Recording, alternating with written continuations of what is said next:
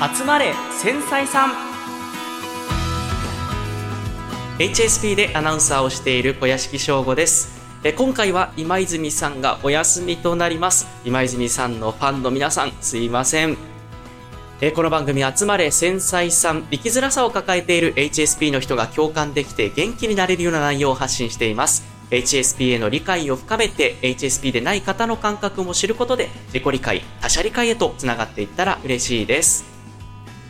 さあというわけで今回と次回特別ゲストと一緒にお送りしていきます。え先日 X でもねお知らせしたんですがなんとなんと HSP 専門カウンセラーの武田由紀さんがいらっしゃいます。HSP を発信しているもう人間にとってはね武田さんも本当に偉大な方でもう YouTuber で例えるんだったらもうあれですよ。自分のチャンネルにヒカルさんとか中田敦彦さんが来るようなね、そんな感じですから、ちょっとドキドキワクワクしております。さあ、ということで早速お呼びしていきましょう。武田由紀さん、よろしくお願いします。よろしくお願いします。お願いします。いや、もうちょっと今日は本当に楽しみ楽しみが止まらなかったんですけど、結構ドキドキしてます。ありがとうございます。あの、私も、集まれ繊細さんのポッドキャストを聞きまして、はい、あ、遊びに来させていただいたなという気持ちで、ドキドキ、ワクワクしております。いや、もう本当にありがとうございます。いや、あの、武田さんが、その、ポッドキャスト聞いてくださったっていう連絡をいただいて、もうそれだけで、あ、やばい、あれで大丈夫だったかなってすごい緊張しちゃいました。いや、もう本当に今日は楽しみにしてましたんで、いろいろとお話ししていけたらなというふうに思っています。えー、武田由紀さんですが、まあね、あの、この HSP、えー、の方へ向けた集まれ繊細さんを聞きの皆さんはご存知かと思いますが、あの、日本で一番有名な HSP 専門カウンセラー、えー、繊細さんの本で、えー、この HSP という概念を日本中に広めてくださった方です。現在は HSP 専門カウンセラーとして活躍されています。さあ、今回と次回ゲスト出演ということになるんですが、今回は武田さんのこれまでとこれからということで、たくさんお聞きしていきたいと思います。さあ、早速なんですが、えー、武田由紀さん。まあ、この HSP というものに、そもそも出会った、知ったっていうのは、いつぐらいだったんでしょうか？HSP を知ったのが2012年ぐらい、今から11年前ぐらいになります。はい。で、私が、あの、もともとはメーカーで商品開発の仕事をしていたんですけれども、その時に仕事が忙しすぎて、過労で休職をしまして、で、その時にエレン・アーロン博士の書かれた、些細なことにもすぐに動揺してしまうあなたへっていう本を読んで、あ、HSP というものがあるんだということを知りました。その HSP っていうのを初めて知った時って、あ、これ私だってなりました？なりましたね。びっくりしたっていう感覚に近かったです。休職した時、会社に行けなくなった時に、こう、なんで私だけ行けなくなったんだろうと思っていたんですけど、で、自分がこう弱いからだと思って自分を責めていたところに HSP っていう概念を知ったので、なんて言うんでしょう。それまでは、まあ、自分が悪いんだっていう感じでしたけど、あ、こういう気質があったっていうのも要因の一つだったんだなっていうふうに思えて、結構、この自分のなんか周りの人となぜ何かが違うんだけど何が違うんだろうっていうところに名前がついたような気分でしたね。ということは、以前からその、なんとなく、ちょっと自分とその他の方って、まあ、感覚だったり考え方違うのかなみたいなのはあったんですか？なんとなくですけれども、周りの人がなんであんなに平気に生きているのかがわからなかった面がありました。例えば、えー、はい、はい、あの、職場で実験をしてたりしても、なんかすごくたくさんのタスクがある中で、みんなどうしてあんなにこうひょいひょいとやっていけるんだろうって思っていたり、自分はすごく一つ一つこうした方がいいかなとかってすごくシミュレーションをして一つ一つやっていくのにこう、一山一山乗り越えていくような感じなんだけど、どうしてあんなに軽々とできていくのだろうかって思っていたりとか、あとは、後輩がやっている実験の後に自分が実験すると、まあ、実験の設定が、後輩が使ってた器具の実験の設定が間違ってたりするのに気がついて、あれ、後輩大丈夫だったかなって思ったりしてたんですよね。で、HSP を知る前は、みんなそうだと思っていたんです。自分が変わっているというよりは、みんな同じなのに なぜみんな平気なのだろうっていう感じだったので、HSP のアーロン博士の本を読んで初めて、あ、自分と他の人って感覚が違うんだなって初めて気がついたという状況でしたね。うんうん。そっか、そもそものその、まさしく根本的な感じ方とかが、あ、違うんだみたいな、そこから違うんだっていう感じですよね。そうですね。そうでしたね。はい。ちなみにその、まあ、会社員時代、そしてさらにその前、学生時代とか、ちっちゃい頃から、なんかそういうお友達との、あ、ズレというとあれですけど、なんとなく違うかな、みたいなのは感じていましたか？うーん。なんとなく感じてはいましたけど、なんていうか、そういうものだと思ってましたね。えっ、ー、と、私、中学生時代にバスケット部だったんですけれども、バスケ部の中でも、はい、バスケットってポジションがあって、ガードっていう一番最初にこう、ボールを、うん、あの、ゴールに向かって進めていく、なんか最初にボールを持つポジションだったんですね。はい、で、ボールを敵に取られちゃうのが申し訳なさすぎて、試合に出るのが辛かったんです。ねその、自分がボールを取られてしまうことが、はい、ま、周りのそのチームとかに。チームに申し訳なさすぎてそれで、はい、試合に出るのが苦しかった。苦しかった。かったっていうような感じで、な、なぜみんなあんなに戦っていけるのだろうっていうふうに思ってました。それで、それはでも自分の性格のせいだと思っていたので、バスケ部の顧問の先生からは、お前は打たれ弱いからなって言われてて、その、打たれ弱い性格なんだと思ってました、自分のことを。あー、その、いろいろなことがガクンって凹んじゃうのとか、まあ、はい、そういう性格なんだな、ぐらいの認識だったっていう。認識で、あの、学生時代は過ごしてましたね。それで、まあ、会社員時代に休職して初めて、あれなぜ私だけこんなに弱いんだろうみたいに改めて思って、で、そこでアーロン博士の本を読んで、あ、これだったんだなっていうふうに思いました。HSP っていうものが一つ影響してたんだなと思ったんですよね。でもまあ、バスケ部でね、ボール取られるのがすごい苦手とか、まあ会社休職したとかも、HSP っていうのは、あの、そうなる要因の一つの要素でしかなくて、もちろん自分の性格もありますし、育ってきた環境の影響も大きいので、何でもかんでもが HSP だからっていうわけではないんですけど、はい。HSP だって知った時はすごくびっくりしましたね。うん。そしてその HSP というものを知って、その後、こう会社員に一旦戻られてからまたフリーランスとして、えー、独立されたっていうことになりますけど、はい、その今までの会社員時代とフリーランスって、もう本当に全然働き方も含め、やる内容も違うじゃないですか、特に武田さんは。はい。そのあたりって、こう、ご自身どうでした？そうですね。やっぱり、すごく働きやすくなりましたね。会社にいる間は、まあ、会社のペース、会社の設定した目標に合わせて働いていくので、ものすごくスピードが速かったんですけれども、フリーランスになってからは、あの、本当に自分のペースで、今日何やろうかなっていう感じでやっていけるので、まずそこがすごく合ってるなと思いました。お仕事の進め方とかも、はい。まあ、自分のこう判断、裁量で進められるっていうところが、うんうん、まあ心地よかったというか、合ってるなって感じだったんですか？そうなんです。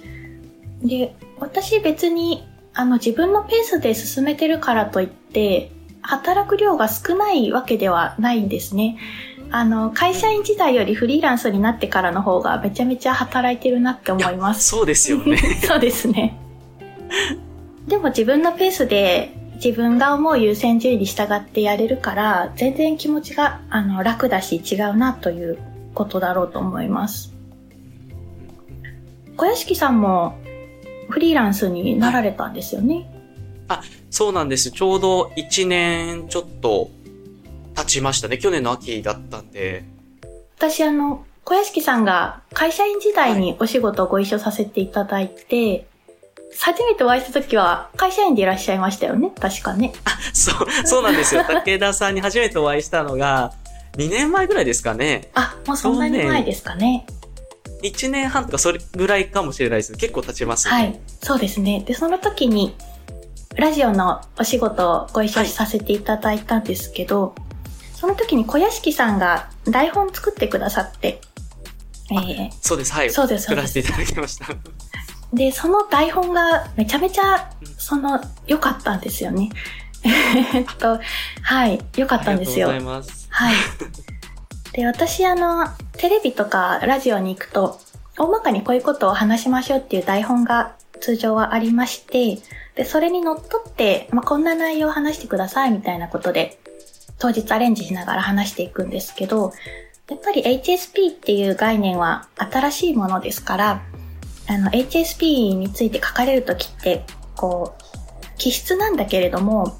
こう病気のように症状って書かれて、HSP の症状とかって書かれてたりとか、あとちょっとね、こう、神経質さと混同したような表現が入ってるっていうことが、まあほとんどなんですね。テレビとかラジオの場合って。で、それをこう直しながらお願いしていくっていうことになるんですけど、小屋敷さんくださった台本がもう全然そんなことなくって、なんかもう本当に素晴らしく HSP を理解してくださっている内容だったので、あ、これどなたが作ってくださったんだろうと思っていたら、あの、現場に行ったら小屋敷さんが作ってくださってたということで、えっと、ご縁が始まりました。はい。はい。そうなんですよね。いや、私もやっぱりその HSP、それこそ武田さんの本とかを読んでいく中で、あ、これって別に、いっぱいね、5人に1人だから本当にいっぱいいる気質だけど、別に、だからといって病気なわけでもないし、本当にこう、ただね、背が高い低いと同じように、なんかその人の本当の個性っていうだけであって、HSP の中にもいろんな方がいらっしゃるから、なんかその本当自分をこう知るきっかけというか、ちょっとでもそれをこう知ることで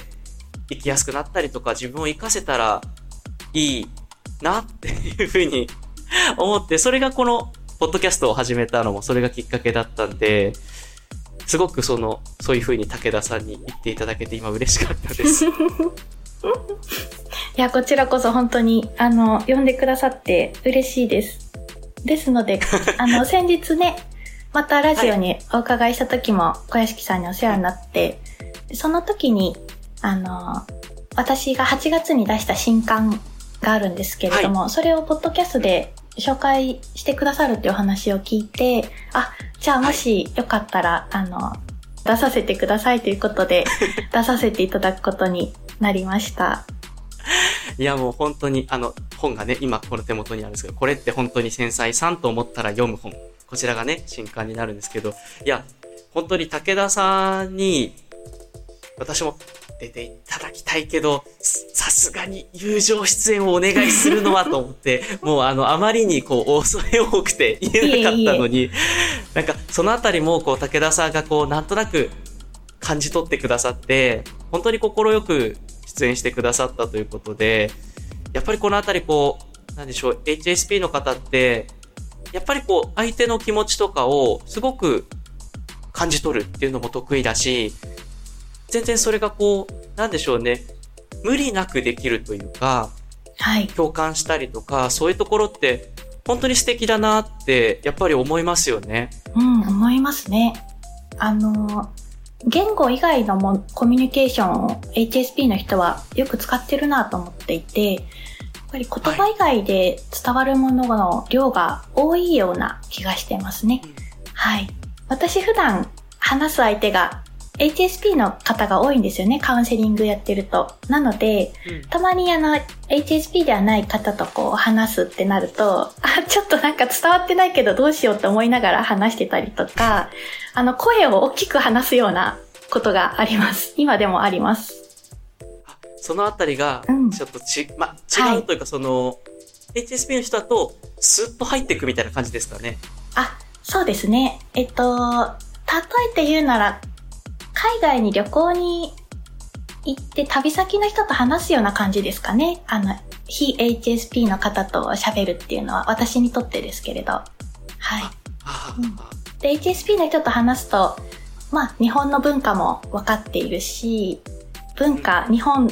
のコミュニケーションの仕方も分かる。同じだから、すごく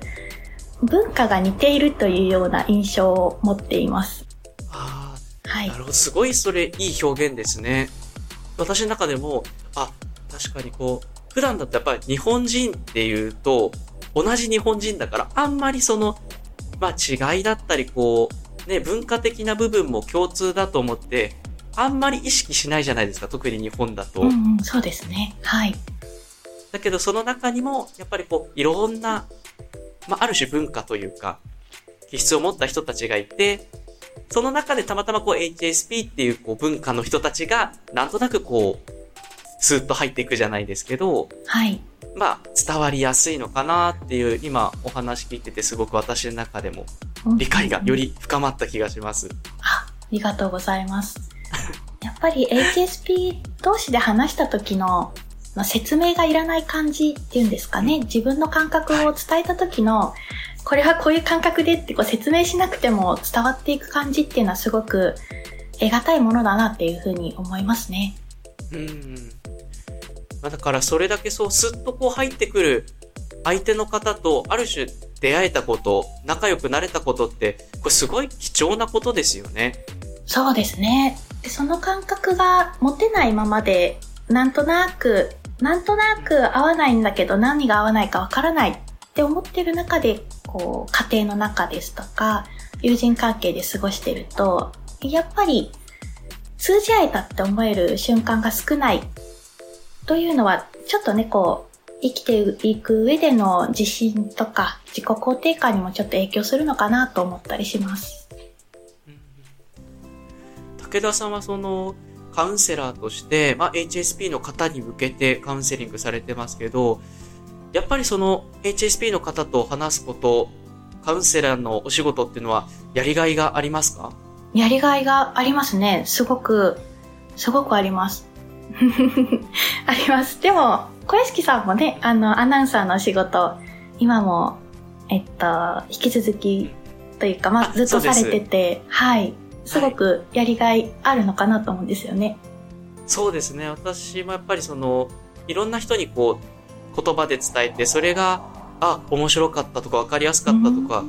こう、リアクションがいただけると、すごい安心したりとか、あ、頑張ってよかったな、みたいな。うんところですかね。武田さんもやっぱりそうじゃないですか。その相手の方から何かこう声をかけられたりすると嬉しいなってありますよね、きっと。ありますね。ありますし、えー、私の場合はやりがいっていうのがおそらく、あの人と深くつながっていくというところにあるんだろうなと思っているんですよね。深くつながる。はい。心というものが私はすごく好きで、でも日常の中で自分が本当に思ってることとか、これから人生どうしていこうとか、仕事をどうしていこうみたいなのって、話す機会ってあんまりないんじゃないかなと思うんですよね。で、カウンセリングの場だとがっつり本音の部分で話せる場所なので、すごくその人の心そのものがこう見えてくる場所なんですね。カウンセリングというのは。だからこう、人の心に触れることっていうのが私にとってはこうエネルギー源ですし、えー、だからまあやりがいにもすごくつながってるんだろうなと思ってます。それこそ今回のあの、名越さんとの対談の本でも感じましたし、今まさしくこのポッドキャスト撮ってても感じたんですけど、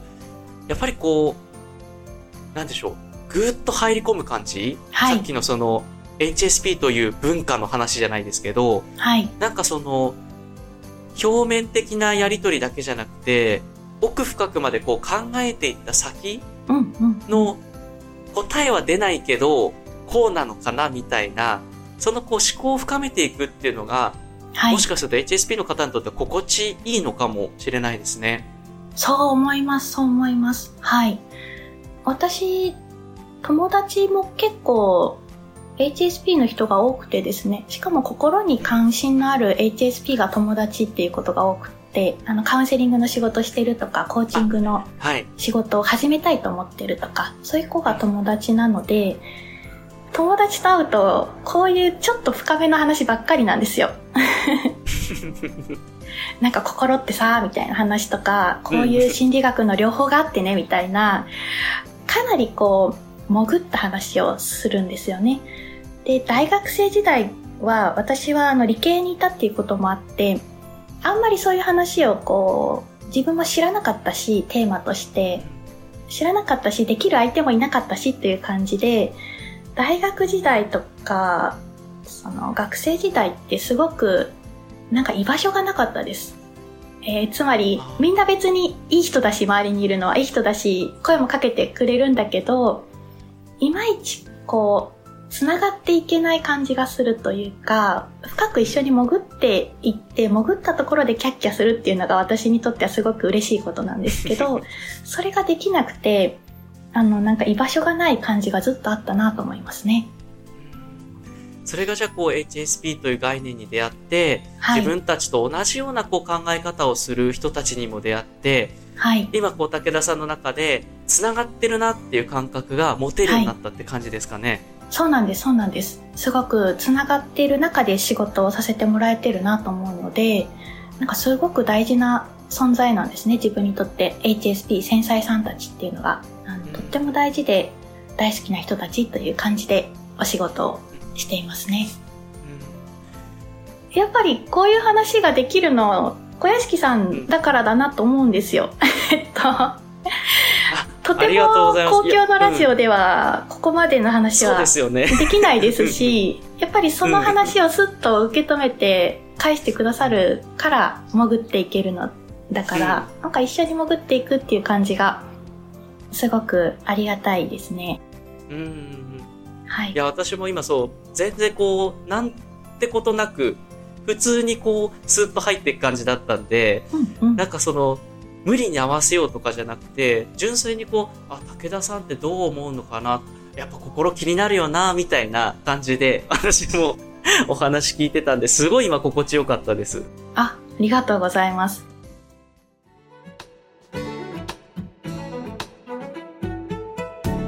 はい、ということで今回は HSP 専門カウンセラー武田由紀さんにお越しいただき、たくさんお話を聞かせて、そして私も喋らせていただきました。え、この番組集まれ繊細さんは X で感想、メッセージを募集しています。ハッシュタグ、繊細ポットをつけてポストしてください。繊細は漢字、ポットはカタカナです。えそして皆さんからの質問、お悩み、メッセージフォームにある投稿欄からお寄せください。え各エピソードのトークテーマの下の方にありますので、ぜひクリックしてください。こちら、匿名で投稿できますので、ご相談お待ちしております。ここまでのお相手は HSP でアナウンサーをしている小屋敷翔吾でした。また次回お会いしましょう。